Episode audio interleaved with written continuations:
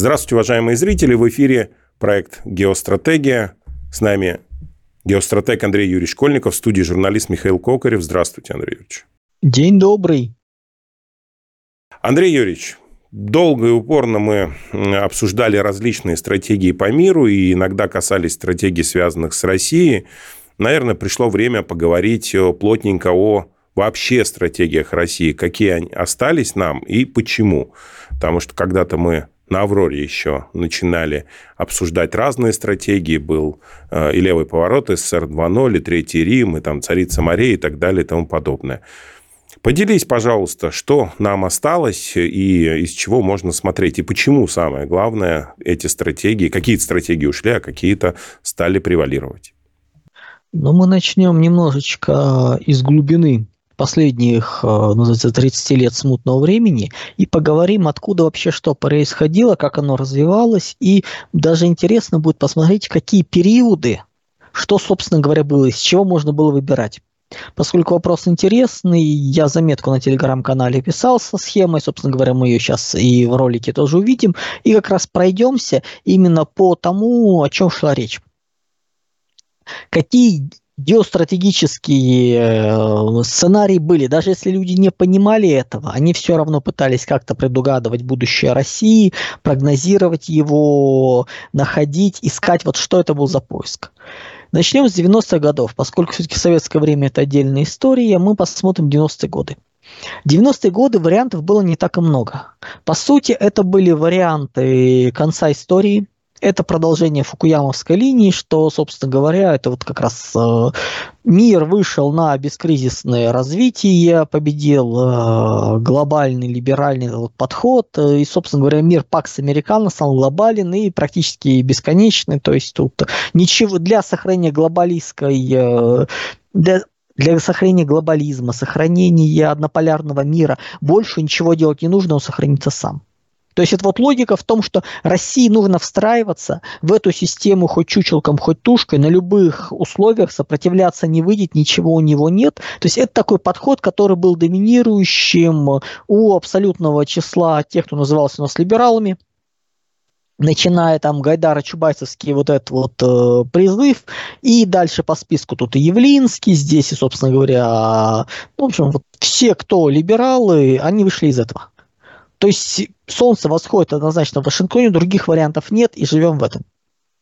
Следующий момент, который был более-менее, ну, условно можно назвать патриотический, это некий, некая попытка прогнозирования и построения мира Пакса Экономикана. То есть это в логике существования того, что есть, э, ну, что будущий мир будет не однополярным миром господства Соединенных Штатов, а он станет честным, хорошим. Мы на эту тему делали передачу, и я и так в роликах рассказывал, что чудный, замечательный мир, где вся конкуренция исключительно на экономических принципах, свободная конкуренция, честный рынок и попытки перенесения этих идеалистических романтических моделей на мир – то есть э, общее равенство, правила игры есть, и им подчиняются все. Ну, и такая была игра, попытка сесть за игровой стол, стол с э, шулерами, сделать вид, что они не шулеры, а вообще нормальные люди. Ну, то есть полностью игнорирование факта Соединенных Штатов. Следующий вариант будущего, это было будущее как прошлое, это мечты вернуться назад. Мы хотим обратно в Советский Союз мы хотим все восстановить. То есть это была попытка именно вот то, что было, верните нам назад. Плюс параллельно в этой же логике существовало верните нам монархическую Россию, верните нам э, Россию там дореволюционную, какое-нибудь идеалистическое представление, введите нам ленинскую Россию. То есть это вот все было здесь. Период застоя верните, кто-то говорил про сталинскую Россию. Но это как бы были разные моменты с разными весами, но смысл в том, что мы хотим вернуться назад. Это не конструктив, это попытка построения прошлого. Призыв к нему. Ну, собственно, большая часть политической повестки там была. А с учетом того, что у нас сейчас, э, ну, мы помним выборы 96 -го года, на которых э, злые языки говорят, что победили, на самом деле, победил КПРФ и Зюганов. Но испугавшись, э, не форсировав, не понимая как, не рискуя, в итоге, собственно говоря, мы наблюдали то, что наблюдали. И был еще интересный набор сюжетов, сценариев, стратегий. Я их называю условно в гостях у сказки. То есть это весь тот бред, э, непривязанный, нерациональный, с какими-то фантазиями, с тем, что полностью противоречит, то есть то, что требует чудес. Причем чудес очень серьезных, вплоть до изменений природы человека. Вот это тоже был пласт, он есть всегда, это набор таких вот фантазий чудесных, мы сейчас что-нибудь построим само по себе, прорастет, все люди станут честными, добрыми, замечательными, мы откроем нуль телепортацию, улетим куда-нибудь, ну, есть такие вот чудные вещи, они всегда есть, то есть их тоже нужно понимать. Это такой набор фантастических сценариев в рамках недетерминированного хаоса. То есть должно что-то произойти, полностью перекрыть картину. Такие тоже были. Если конец истории, это либералы. Если мы говорим про мир э, Пакса Экономикана, это начиная от Никлеса и, в принципе, практически любой автор, э, пишущий про геоэкономику, он как раз об этом и писал. Это в 90-е годы. Ну, собственно говоря, будущее как прошлое, это были больше догматические призывы, чисто политологические, вернуться назад без попыток рефлекса, рефлексирования. В чем проблема еще всей вот левой повестки? Не было попыток привязать мечты и желания к реальной картинке, к реальности. Мы хотим назад, как это сделать, неважно. Давайте вернемся. Давайте сейчас пройдут выборы, сейчас победят э, нужные нам силы, и вот тогда они построят. То есть, э, ну, мы понимаем, насколько это было оторвано от реальности. Но это было. Вот все 90-е годы у нас, по сути, выбор стратегии был очень ограниченным. Ни о каком величии России, возрождении, создании чего-то нового речи не шло. Или мы интегрируемся как есть, теряя все и вся, собственно говоря, это основная линия государства была. Или мы, соответственно, пытаемся строить э, мир, верим, что будет честная конкуренция, ну или мы переживаем о будущем, э, ну то есть выбор минимальный. Ну и, честно говоря, в 90-е годы на фоне поста- дикой деградации всего советского блока, тех потерь, той психоисторической катастрофы, которая была, мечтать о чем-то большем, это надо было очень постараться.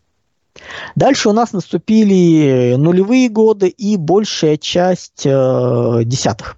То есть примерно где-то с 2000 по 2020 год, 19 э, даже, может, лучше год, это был более интересный момент. Мы сейчас говорим не о том, что некоторые стратегии, то есть, условно говоря, если какую-то стратегию, например, я написал в 2018 году, прописал, это не означает, что она стала открыта и доступна в это время. То есть многие вещи, которые я писал, это были локусы будущего. Вот есть известное выражение «образ будущего», ну, то есть такая вот мечта о будущем, а есть локус будущего. То есть, по сути, это на самом деле более интересный и сильный момент. Это представления, которые открываются. То есть это, по сути, зерно будущего, которое посажены и простают. Некоторые стратегии, которые мной были описаны, мы к этому перейдем дальше, они стали локусами будущего. Они были показаны, проявлены. Не в том смысле, что я их создал, в том смысле, что я их проявил. Просто обратив внимание. И не важно, что сделано ли это мной или кем-то, например, до меня, о ком я не знаю, или, собственно говоря, было бы сделано после меня, здесь важна не личность, здесь важен сам факт того, что локус будущего есть, и он проявлен. Вот в, ну, если к концу этого периода с нулевого по 20 год, по 19 год, давайте смотреть, многие вещи уже были проговорены, они не были в обществе. То есть в обществе этих идей тоже не было. И у нас интересная эволюция, развитие как раз вот этих вот э, ключевых моментов. Первый переход из 90-х годов в нулевые 20-е. Ну, логика конца истории фукуямовской, она переросла уже по сути в откровенно национальное предательство. То есть такая стратегия полного ухода от Запада, его осознание, появились идеологи у этого процесса. Не просто мы подчиняемся и ничего не знаем, а появились люди, которые много прописывали. Собственно говоря, любой либеральный концептуалист, связанный с э, гособразованием, э, с системой, это вот отсюда. То есть это люди, по сути, ну, скажем так, добрая часть методистов Щедровицкого тоже здесь. Несмотря на то, что это была попытка, мы давайте сделаем Россию интегрируем, но немножко другую, это вот оно отсюда же. Сам Щедровицкий нет, все-таки это больше линия была э, эволюции Пакса Экономика на попытке что-то вот создать. Ну, то есть вот, вот, э, вот чисто вот момент. Но в итоге, по сути, он тоже, кстати, пришел к национальному предательству. Потому что он, уже уезжая, наговорил, порассказывая, как он, э, в принципе, осуждает, например, что он считает, что наличие армии является злом. Ну, то есть такой вот мир эльфов где все добрые и хорошие, где чисто называется замечательные законы действуют, э, право силы только в экономике, ну, чудеса. Вот, в общем, это логика национального правительства. Большая часть наших э, ну, так, не большая, значимая часть, все-таки значимая, да, наших ученых в общественных науках, э, которые откровенно говорят о либеральных ценностях, это все здесь. Политики либеральные здесь. Именно национальное правительство. То есть России не будет в будущем, глобальный мир, какая родина, мы должны встраиваться, интегрироваться, это все пережитки, давайте стратегировать за человечество, вот это все здесь. Эта линия, разные варианты, оно вот туда вошло. Линия Пакс Экономикана, она переродилась, э, ну, то есть она исчезла. Если в 90-е годы геоэкономика была очень распространена, то в нулевые ее стало много меньше. В 20-е она уже исчезла, ну, 10 она уже исчезла. По сути, она вышла в два направления. Вот оказала влияние, не сама по себе, а оказала влияние. Первое направление – это кризис Пакс Американо. Второе направление – сожженная крепость. Вот, собственно говоря, приход э, Владимира Путина изначально это была попытка продолжения встроиться в западный мир. Вот первый его срок, по сути. Дальше была знаменитая Мюнхенская речь, которая, по сути, перевела нас в состояние осажденной крепости. То есть стратегия осажденной крепости стала доминирующей. Не в том смысле, что из Пакс Американовица, нет, переросла. Ну, собственно говоря, стратегия кризиса Пакс Экономикана, не Пакс Экономикана, именно Американа, то есть глобального господства США, это то, что в России рассказывали Кобяков с Хазиным, книга. То, что, собственно говоря, говорили, ну, много других авторов, которые говорили, что господство США падет. И вот мы верим вот это, мы строимся, но у них не было будущего. Они описывали, что вот в Америке плохо, она не выдержит, она сейчас упадет, развалится, и потом будет, как было раньше. То есть такие классические исторические сюжеты. Люди готовы рассказать про кризис, но они не знают, что будет, как оно будет он как-нибудь да пересоберется. Ну, то есть мы видим, что впереди тупик, но вот мы о нем рассказываем, мы замечательно счастливы. Это, собственно говоря, линия довольно долго была значима. Дальше более интересная линия – это осажденная крепость. Это линия Цимбурского. Ну, собственно говоря, если мы говорим о геостратегии нулевых, ну, нулевых годов, это нужно говорить о двух личностях. Цимбурский и Дугин. Вот основные. В чем суть осажденной крепости? Мы понимаем, что мир будет ослабляться, что роль США не безгранична. Но нам нужно сохранить Россию, удержать ее в этих условиях постоянного ухудшения. То есть, словно говоря, Россия – это как луковица, которая должна быть плотная, жесткая сердцевина, очень горю, которую не хочется трогать. есть куча одежи, которые постепенно сбрасываем, обрастая новыми, понимая, что мы выбираем из плохого и очень плохого, сбрасывая внешнюю шелуху, чтобы сохранить центр, чтобы встроиться в будущий мир, максимально сохранив себя. Не все пытаться удержать, а чем-то жертвуя. И мы постоянно потихоньку отступали. Мы сопротивлялись, удерживали, но мы отступали, понимая, что мы не готовы к борьбе выставляя границы. Собственно говоря, в этой же логике были события 2008 э, года. Но война 08, 08, 08. Когда мы поняли, что да, мы не готовы так быстро отступать и остановили. В этой логике была э, операция Крымская. Крымская весна, 2014 год. В этой логике была э, Сирия. Когда мы поняли, что если мы не остановим в Сирии, это все взорвется в Средней Азии. И остановили это здесь. Собственно говоря, в эту же логику все шли предыдущие действия. То есть мы 20 лет жили именно в попытках удержать, попытках сохранить ядро, отстроить ВПК, отстроить ядро промышленности.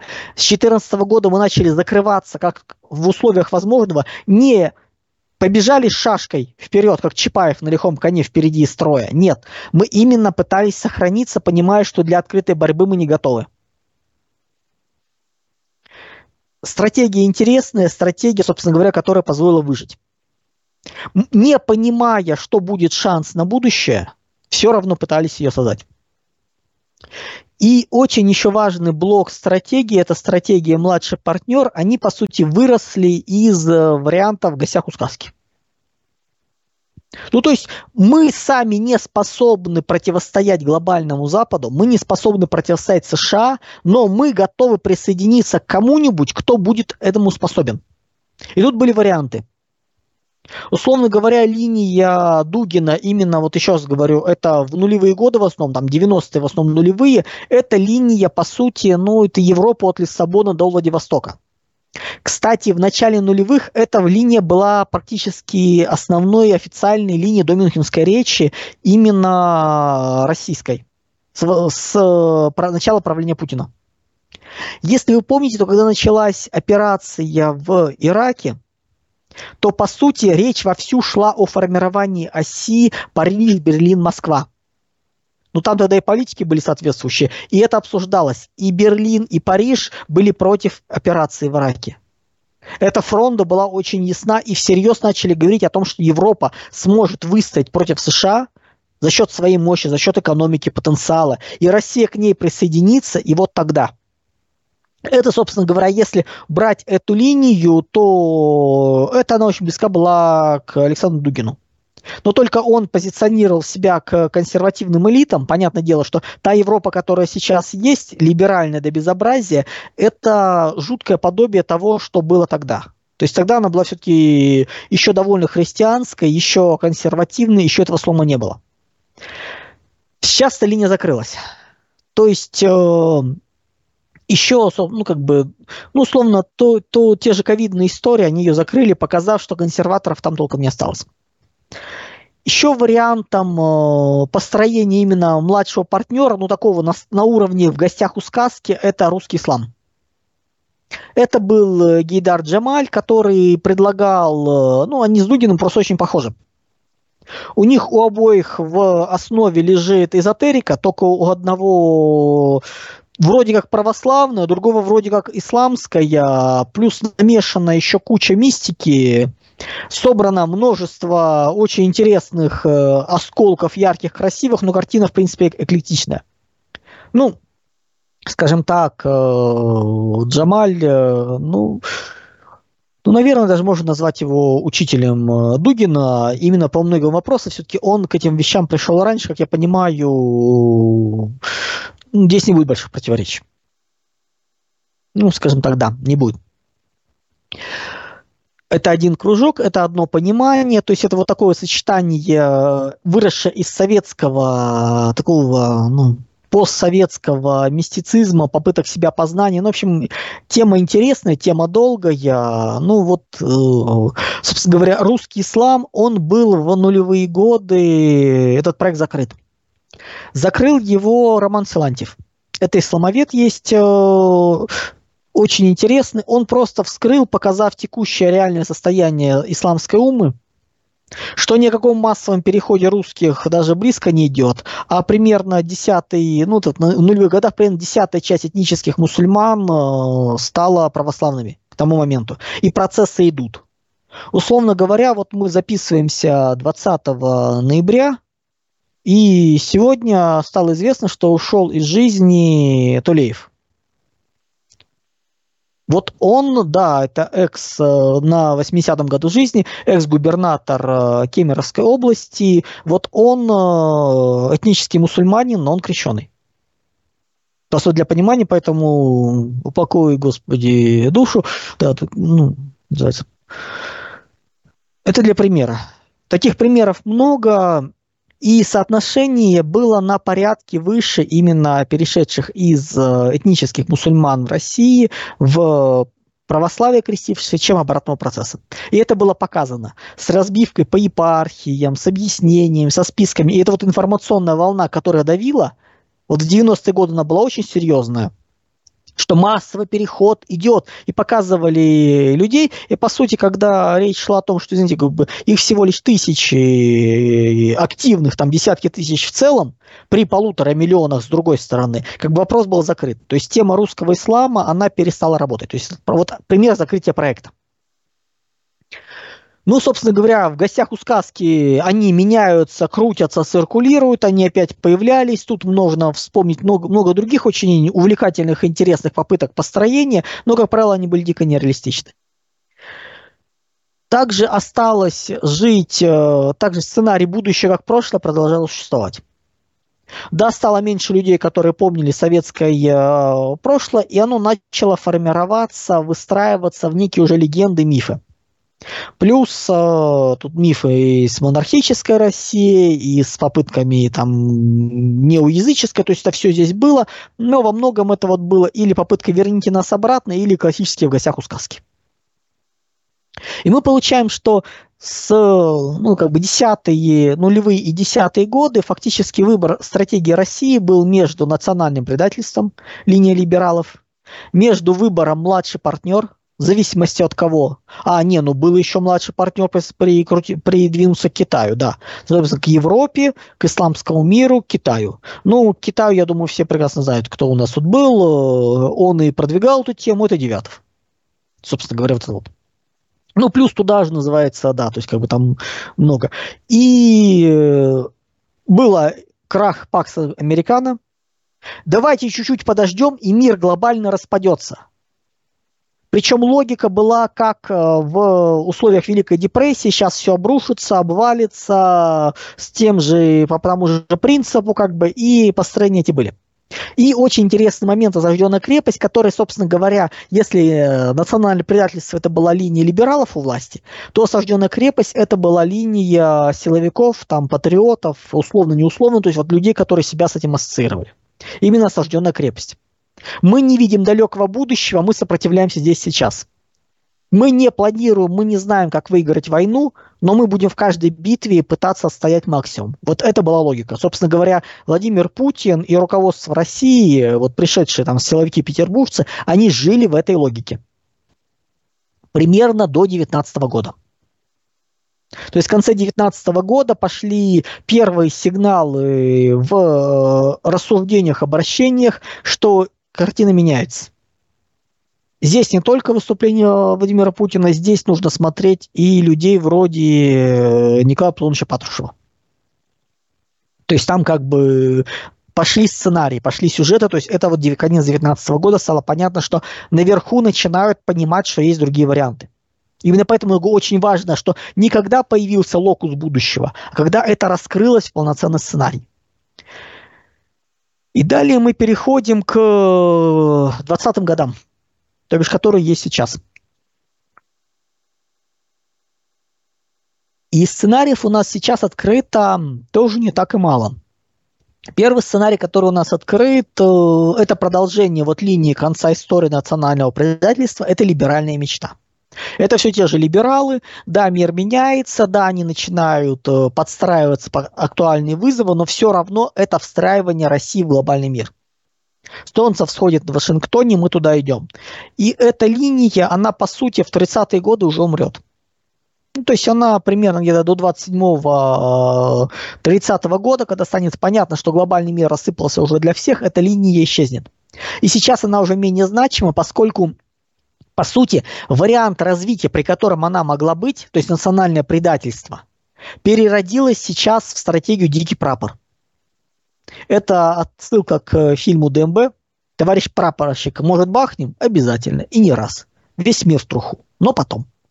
Вот, собственно говоря, вот мы четко понимаем, что сейчас будет национальное предательство, если сейчас будут попытки сепаратных переговоров, то, понимая, что будущего мира без России нам не надо, вот это будет вариант именно бунта, переворот военный, гражданская война, удары ядерными ракетами по всему, кто называется, к нам полезет. То есть этот сценарий, он э, уже перевешивает либеральную мечту. Поэтому сейчас проигрыш России для всего мира это очень плохо. Как бы они еще этого не понимают, но вариант этого небольшой, но мы понимаем, что сейчас уже уходит. Из вариантов, которые, собственно говоря, более-менее проявлены сейчас, основной инерционный вариант – это Третий Рим. Он является фактически не сам, он не вытекает из другого, он имел на себе влияние как осажденной крепости, так и будущего, как прошлого. То есть, условно говоря, мы говорим о том, что мы настоящая Европа.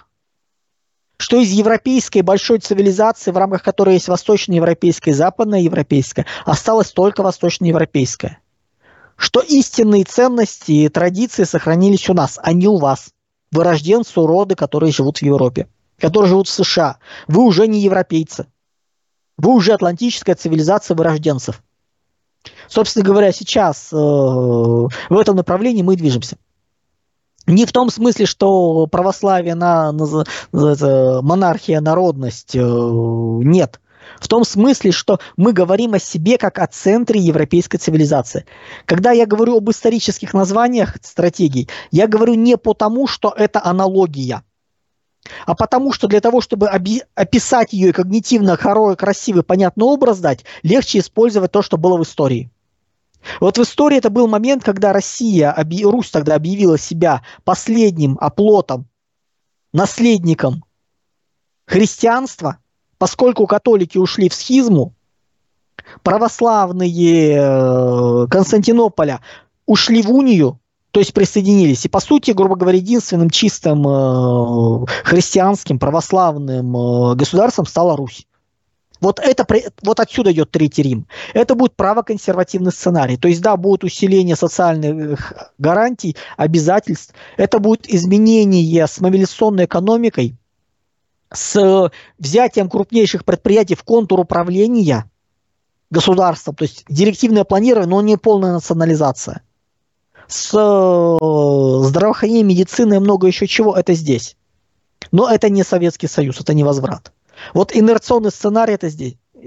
Плюс э, развал ЕС где-то 27-28 год, и, соответственно, следующие несколько лет мы идем на Запад и наводим там порядок, берем то, что можем удержать. То есть Восточная Европа, Центральная Европа, создание генерал-губернаторств, которые просто в территории, наплевать на национальные ваши границы, на самоокупаемости находитесь, слава богу. Вот безопасность, все, кто хочет развиваться, все остатки экономики промышленности, будьте добры в Россию и живете, живите как окраина, вот к вам никто не лезет, внешние границы мы защищаем, не даем устраивать национальные столкновения, а там живите как хотите. То есть вот именно классическое генерал-губернаторство. Вот мы к этому идем. Это инерционный сценарий, его вероятность уже ну, процентов за 65-70, наверное. То есть такой основной массовый. Следующий вариант, который менее возможен, это сценарий э, левый поворот он является э, следствием э, и как краха Пакс Американо, так и будущего как прошлого. Мы разбирали это мечтание о том, чтобы вернуть советский строй, какой он был идеализированный, красивый, но чтобы не все ушло. То есть крупнейшие под контроль, э, слова, ну, называется, мы говорим не о контуры управления национализации крупнейших предприятий, малый и средний бизнес остается частным, артели, соцобеспечение, фонды общественного потребления. То есть это восстанавливается, но без э, черты, за которой гражданская война. Такой вариант возможен, да, и, собственно говоря, окно возможностей будет держаться примерно года до 30-го. То есть это уход от, э, в основном, западного ориентира, это попытки найти себя, то есть немного по-другому сбить инерцию. Это вот те варианты, которые видны.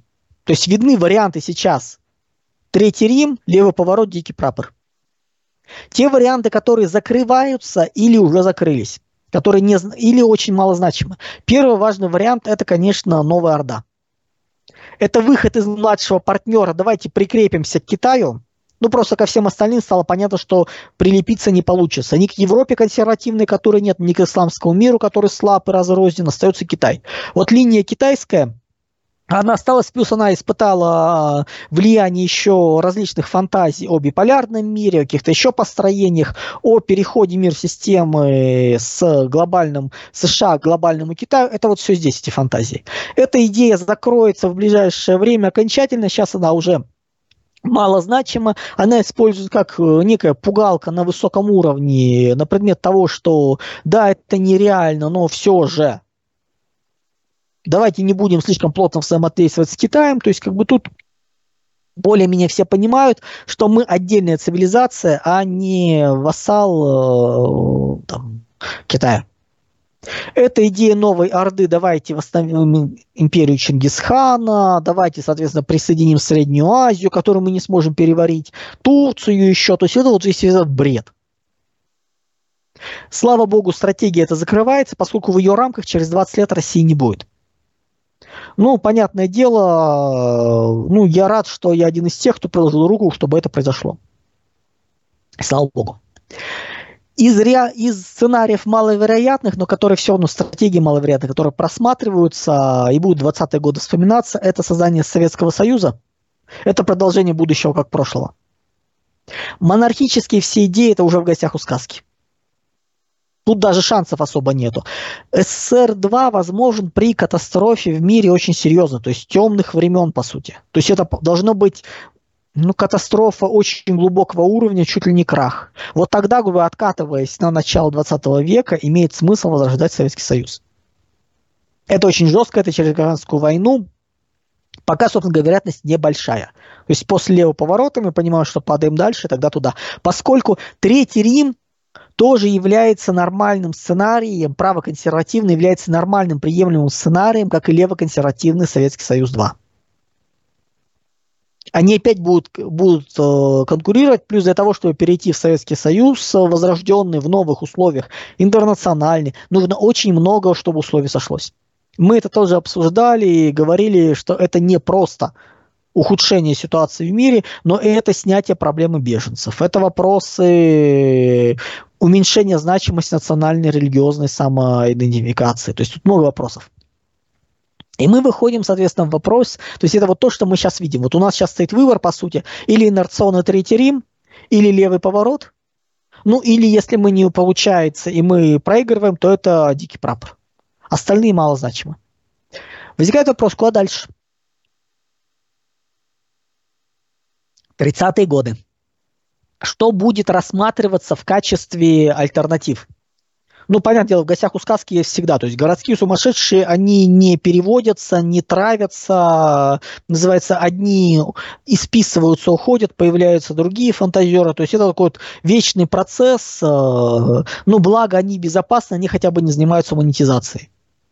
Они хотя бы не, не выманивают у людей э, деньги с обещаниями рассказать о будущем. Не создают течение секты и прочее. 30-е годы ситуация будет интересна. У нас будет продолжаться изменение. То есть, как мы уже сказали, либеральная мечта закроется, глобальный мир исчез. Все. Дикий прапор тоже закроется.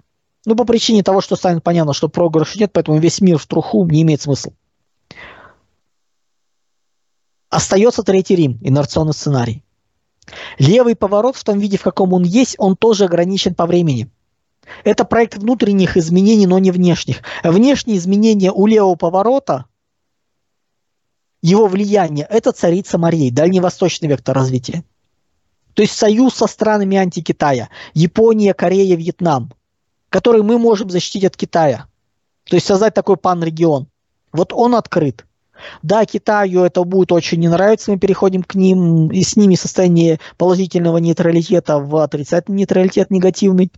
Да, Китай остается э, Индокитай, экспансия, Индонезия, Австралия туда, остаются вопросы с Индией, то есть, ну, это уже вот страны развитые, мы выдергиваем, и это очень интересный, позитивный шанс на развитие, прорывной шанс. Новая царица морей очень серьезный прорывной проект. Тяжелый, поскольку работать с ним будет тяжело. Все страны свое мнение, плюс нету психоисторической, ментальной, культурной связанности у нас с ними. Но как бы этот проект года до, 6, до 60-х годов, он может существовать. Если мы говорим о Третьем Риме, то это, по сути, экспансия на Запад, Восточная, Центральная Европа, собираем, что есть, да, развиваем, и мы понимаем, что тот запал, который мы сейчас наблюдаем Кулибиных, он в России есть и очень силен. То, как мы, когда мы входили в э, СВО, практически два года назад, у нас беспилотники, ну, как рассказывали, лет на 8 отставали от, э, например, израильтян, от евреев. Вот от передовых разработок. То есть нужно было лет 8, чтобы догнать. Вот сейчас мы их догнали уже. Еще чуть-чуть, и мы их будем перегонять. То есть вот насколько вот всплеск, появилась возможность. То же самое по остальным направлениям. Есть мотивация, есть возможность вытянуть, выйти. И, собственно говоря, как бы да, это будет э, не так просто, но решаемо. Плюс в рамках э, даже Третьего Рима нужно исходить из того, что Корею нужно брать э, или в свой панрегион, или рассматривать как сильная региональная держава, взаимодействие с которой положительно, ровно как и Иран тот же. По Турции вопрос более, скажем так, э, веселый. Турция в рамках Третьего Рима, это четко понятно, как только мы перестаем быть на нее завязаны, это под распад. То есть обострение, всех внутренних ее проблем, она нам мешает. Это центр кристаллизации тюркского мира, тюркского каганата, который может э, очень ну, мешать нам расти.